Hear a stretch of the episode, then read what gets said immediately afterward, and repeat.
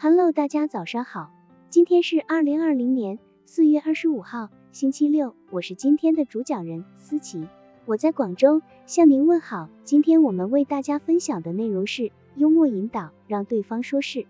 说服他人，无疑就是要让他人给予自己一个肯定的答复。是说服别人的最终状态，是让他人与自己相互背离的观念融合在一起。然而，无论是在商场、情场，还是在战场，说服他人又何尝是一件易事？说服他人需要幽默口才，需要口才中的幽默智慧，一步步的进行诱导。有个日本小和尚聪明绝顶，他的名字可以说是家喻户晓。他最擅长的说服方式就是用智慧诱导对方说是。这位小和尚的名字就叫一休。有一次，足利义满把自己最喜爱的一只龙木茶碗暂时寄放在安国寺，没想到被一休不小心打碎了。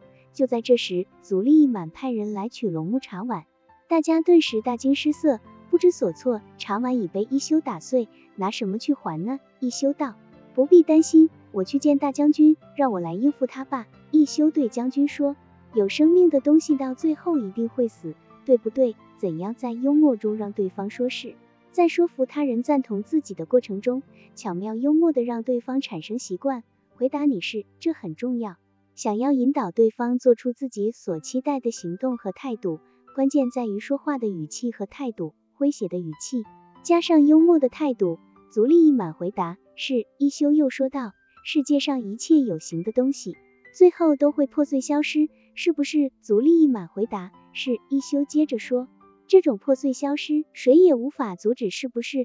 足利义满还是回答是。一休和尚听了足利义满的回答。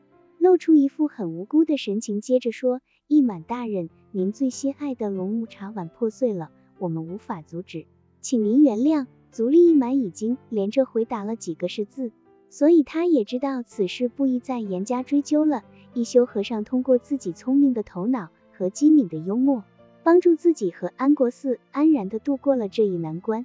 好了，以上知识就是我们今天所分享的内容。如果你也觉得文章对你有所帮助，那么请订阅本专辑，让我们偷偷的学习，一起进步吧。